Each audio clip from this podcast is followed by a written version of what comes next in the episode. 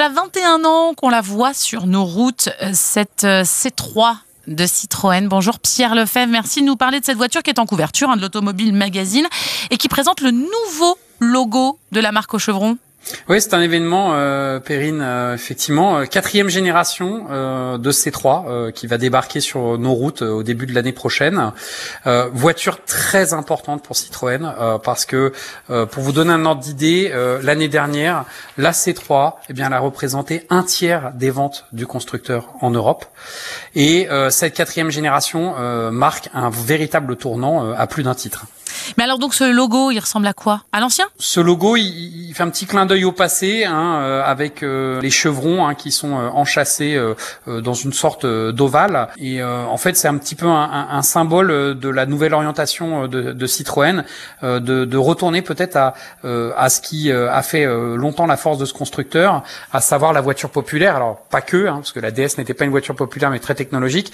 Mais on, on, on pense évidemment à, à l'esprit de la, de la deux chevaux, même si sur la forme cette nouvelle C3 ne lui ressemble pas du tout. C'est ce que j'allais vous dire. Là, pour le coup, on a un peu quitté son aspect rondouillard euh, qu'on lui connaissait bien. Alors complètement, la, voiture présente en fait maintenant des, des airs de, de, de, petits SUV. Elle ne grandit pas en termes de, gabarit, hein, euh, du moins en longueur et en largeur. C'est une voiture qui reste assez compacte pour la ville. Hein, elle fait 4 mètres de long.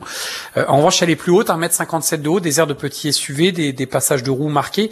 Mais surtout, Perrine, euh, l'événement, c'est que cette nouvelle C3 va devenir l'une des voitures électriques les moins chères du marché.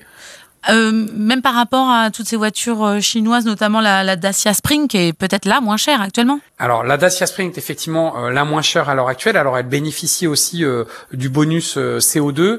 il faut savoir que les règles du jeu vont, vont changer. Hein. On, on, en saura un peu plus dans le courant du mois de décembre parce que le gouvernement français veut favoriser davantage une construction européenne.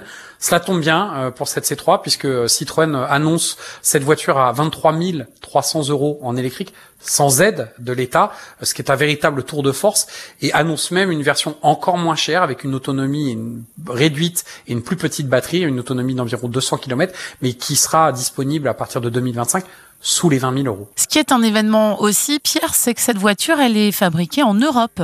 Alors oui, elle est fabriquée en Europe. Alors euh, bon, c'est pas un événement en soi, mais le fait qu'elle soit électrique et fabriquée en Europe, peut l'être.